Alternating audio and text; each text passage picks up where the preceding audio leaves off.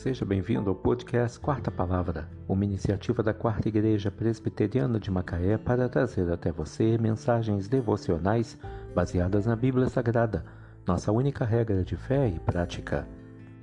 Neste domingo 13 de novembro de 2022, veiculamos a quarta temporada, o episódio 374, quando abordamos o tema Espere o tempo certo Mensagem devocional de autoria do Reverendo Hernandes Dias Lopes, extraída do devocionário Gotas de Sabedoria para a Alma, baseada em Provérbios 20, verso 21. A posse antecipada de uma herança, no fim, não será abençoada. A pressa é inimiga da perfeição. Antecipar as coisas nem sempre é sinal de prudência. Querer, por exemplo, tomar posse antecipada de uma herança é colocar o carro na frente dos bois. É inverter a ordem e a prioridade.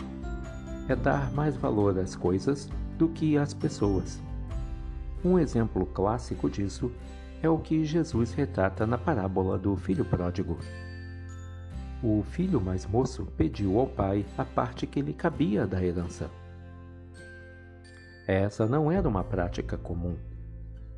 Na verdade, era uma agressão pois a posse da herança só acontecia depois da morte do pai. Esse filho estava dizendo que seu interesse não estava na vida do pai, mas nos seus bens. Ao exigir a parte que lhe cabia na herança, ele estava matando o pai em seu coração. Essa atitude insensata custou muito caro para o jovem. Por não ter maturidade para administrar esses bens, dissipou-os numa gastança irresponsável.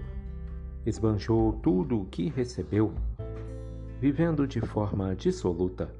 A posse antecipada da herança não foi abençoada. O jovem ficou reduzido à pobreza e foi parar numa pocilga. Esse mesmo princípio se aplica a outras áreas da vida.